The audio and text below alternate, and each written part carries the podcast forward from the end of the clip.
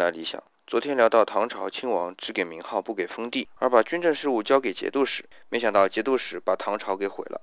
到了宋朝，又如何处理亲王才能既不影响皇权，又能摆平皇族的那份所谓亲情呢？咱们先来看结果，没有看到有皇族叛乱的记载，说明两宋在这方面解决得很好。那么究竟是如何解决呢？首先是杯酒释兵权，所以兵权就回到了中央手里。